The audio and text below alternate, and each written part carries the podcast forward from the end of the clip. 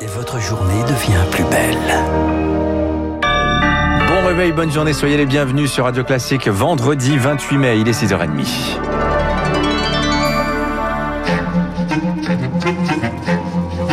– 6h30, 9h, la matinale de Radio Classique avec Dimitri Pavlenko. Et à la une ce matin, les mots d'Emmanuel Macron prononcés hier à Kigali au Rwanda. La France, en substance, un responsable, mais pas coupable, Charles Bonner. Un déplacement pour euh, apaiser les relations entre les deux pays 27 ans après le génocide des Tutsis.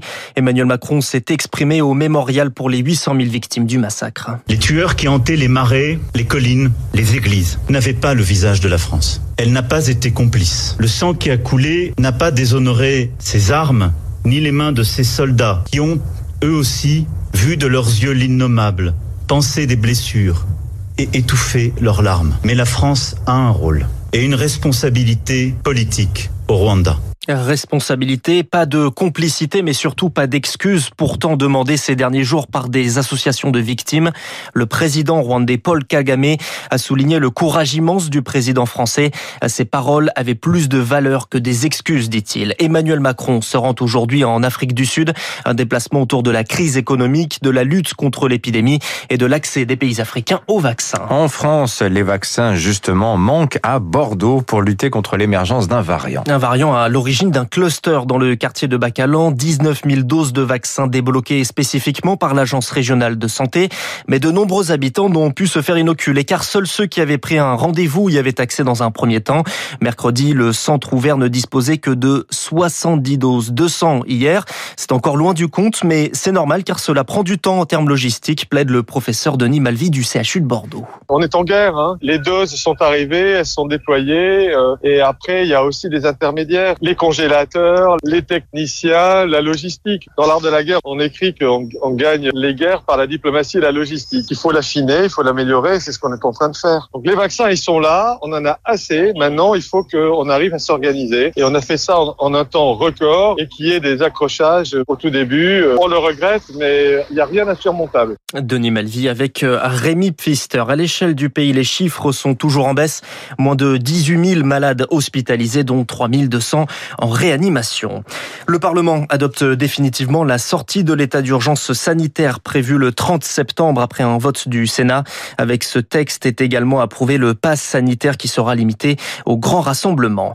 Feu vert pour le plan de relance européen approuvé hier par l'Autriche et la Pologne. 672 milliards d'euros pour relancer l'économie, dont 40 pour la France. Les premiers versements attendus au mieux fin juillet. C'est un projet attendu depuis longtemps. Le gouvernement veut améliorer le sort des confiés à l'aide sociale à l'enfance. Plus de 340 000 enfants font l'objet d'une mesure de protection en France. Mort des parents, mauvais traitement, carence éducative. Les raisons sont nombreuses, mais les conditions de vie de ces enfants est critiquée. Violence, abandon affectif. Le secrétaire d'État Adrien Taquet veut donc améliorer le sort et présente un projet de loi avec euh, François Villeman euh, tout un arsenal de mesures. Pour améliorer cette prise en charge, le projet de loi prévoit tout d'abord l'interdiction de l'accueil des mineurs placés dans des hôtels.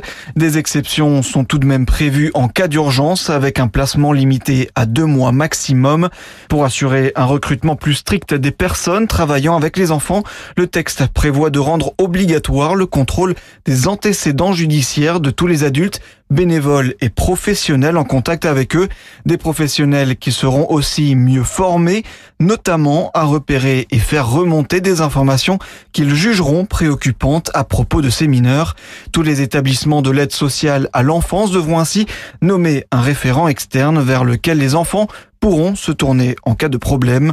Enfin, le projet de loi fixera une rémunération minimale pour les assistants familiaux, une mesure vivement réclamée par ces professionnels. François Villeman. Il est 6h34. Après le cessez-le-feu au Proche-Orient, les Nations Unies demandent une enquête. Une enquête à la demande du Conseil des droits de l'homme de l'ONU. Le but, déterminer si les frappes israéliennes sur Gaza constituent des crimes de guerre. C'est une décision honteuse pour le Premier ministre israélien Benjamin Netanyahou qui va encourager les terroristes dans le monde entier Fin de citation. Et puis on termine avec le retour des concerts. Si je vous dis demander à la Lune ou l'aventurier, vous me dites Indochine. Eh concert test samedi soir à l'Accor Hotel Arena devant 5000 personnes. 7500 en tout participent à cette expérimentation et se sont fait dépister directement à la salle de Bercy où, où Victoire Force s'est rendu pour Radio Classique. Vous allez aller au 11 et 12 Les volontaires viennent se faire tester, impatients de retrouver le goût de la vie d'avant l'épidémie. Je suis assez nostalgique euh, du petit acouphène qui te reste dans les oreilles pendant 48 heures où tu te dis mais ouais j'étais à un concert. Moi j'ai 24 ans. Juste le fait de, de sortir avec des amis euh, sans distanciation sociale, c'est juste pour ça qu'on y va quoi. Le principe, comparer deux groupes. 5000 personnes tirées au sort seront dans la salle masquées mais libres de danser sans respecter la distanciation. 2500 autres, eux, n'assistent pas au concert. Constance Delogère, virologue à la PHP, mène l'expérience. On va dépister tout le monde 7 jours après. Là, on va compter le nombre de personnes positives dans un bras comparé à l'autre. Et on va regarder s'il y a un nombre plus important et un sur-risque dans le bras des gens qui ont participé au concert. Et ben alors bonne journée. Voilà. Et Bonne ben, chance pour le tirage au sort. Les professionnels s'impatientent de relancer le secteur. Malika Seguino, directrice générale du Prodis. On travaille pour l'automne. Parce que si on commence pas maintenant à construire un protocole adapté à ce type de configuration debout, il n'y aura pas d'automne. Ce sur quoi on travaille, c'est un protocole qui prenne en compte nos contraintes économiques de secteur privé et également l'expérience spectateur. Il faudra attendre deux semaines pour tirer les leçons de ce concert test tant attendu. Victoire fort. Le football pour terminer, le FC Nantes s'impose en barrage aller pour conserver sa place en Ligue 1. Victoire des Canaries de 1 face à euh, Toulouse hier soir. En revanche, mauvaise nouvelle pour Neymar, Nike rompt son contrat avec le joueur brésilien qui refusait de coopérer dans une enquête. Il était accusé par une employée de l'avoir agressé sexuellement. L'enquête n'a pas été concluante selon la marque. Je voudrais pas vous contrarier, mais les Canaries, c'est bien en Ligue 1. Vous êtes sûr, Charles Bonnet Bien sûr. Bon, Le FC Nantes a fini avant-avant-dernier et joue donc face au troisième de Ligue 2. Autant pour moi, vous êtes beaucoup plus fort que moi en football. Merci de ces précisions. 6h36 sur Radio Classique. Charles, vous revenez tout à l'heure à 7h30 pour l'heure.